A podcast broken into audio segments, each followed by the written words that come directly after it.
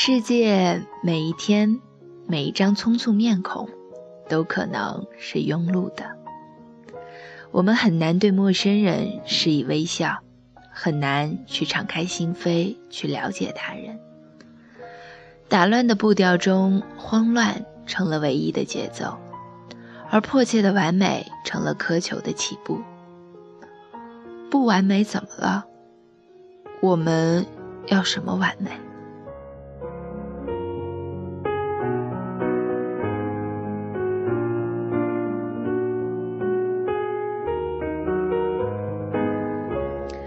每一个鲜艳的背后，可能是千疮百孔；每一个战战兢兢的快活，也可能是卑躬屈膝。这年头，从容淡定的少，阿谀奉承的多。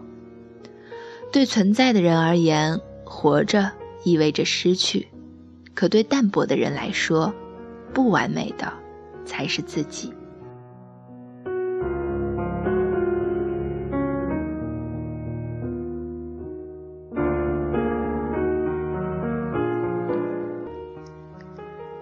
每一个人都是独一无二的珍品，而珍品却常常以价识人。一身名贵无以标价你的气质，一身名牌无以体现你的高尚情操。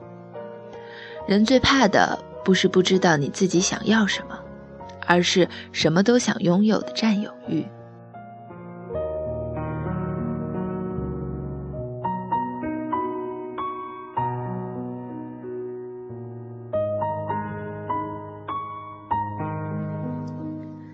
当欲望满心，矫情的人会对身边的人说：“谁在乎啊？”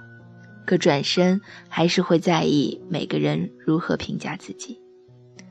相反，我倒是喜欢书里的那种依窗读书、喝茶打牌、焚香静坐、煮酒谈天、凝雨观花、撑伞漫步的意境。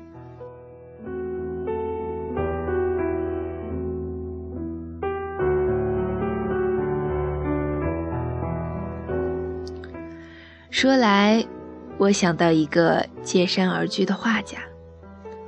他花了四千元租下了终南山小院二十年的山居生活，成核算下来，一年也就两百块钱。价格虽不昂贵，但这个依山而居的房子是画家靠双手一砖一瓦亲自的整理出来的。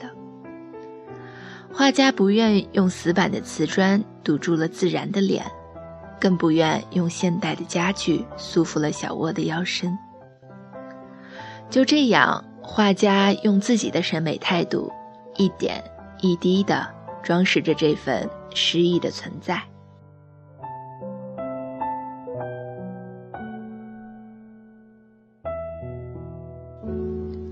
所以，只要有足够的智慧与孤独相处，你可以选择活在你自己的时间与空间里，之后再与另一面的自己相会。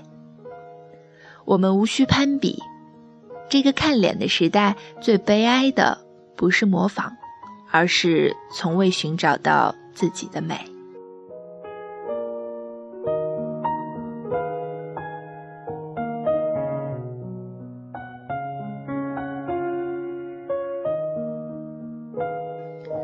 人生需要直面悲喜，不必控诉，不必深陷其中。这或许都是塞翁失马，焉知非福。你想要的岁月，其实迟早都会给你。而那些敷衍的感情，最终会在空洞的叮咛中渐渐消亡。说来，人是自私的，而爱。最大的自私不是批判别人毫不留情，而是对自己却佯装不知。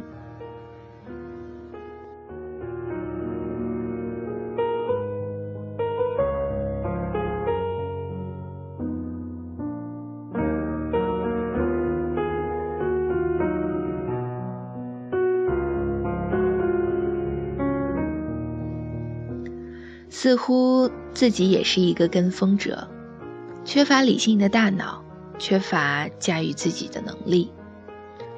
我认同那句话：一个人的胸怀取决于眼界。若有眺望未来的远见，自然不会被眼前的琐碎扰乱心怀。而容易被生活撩拨的人，往往缺乏立场。可立场需要自身去探索。人生的定位，不是否定完美，而是找准自己的方向。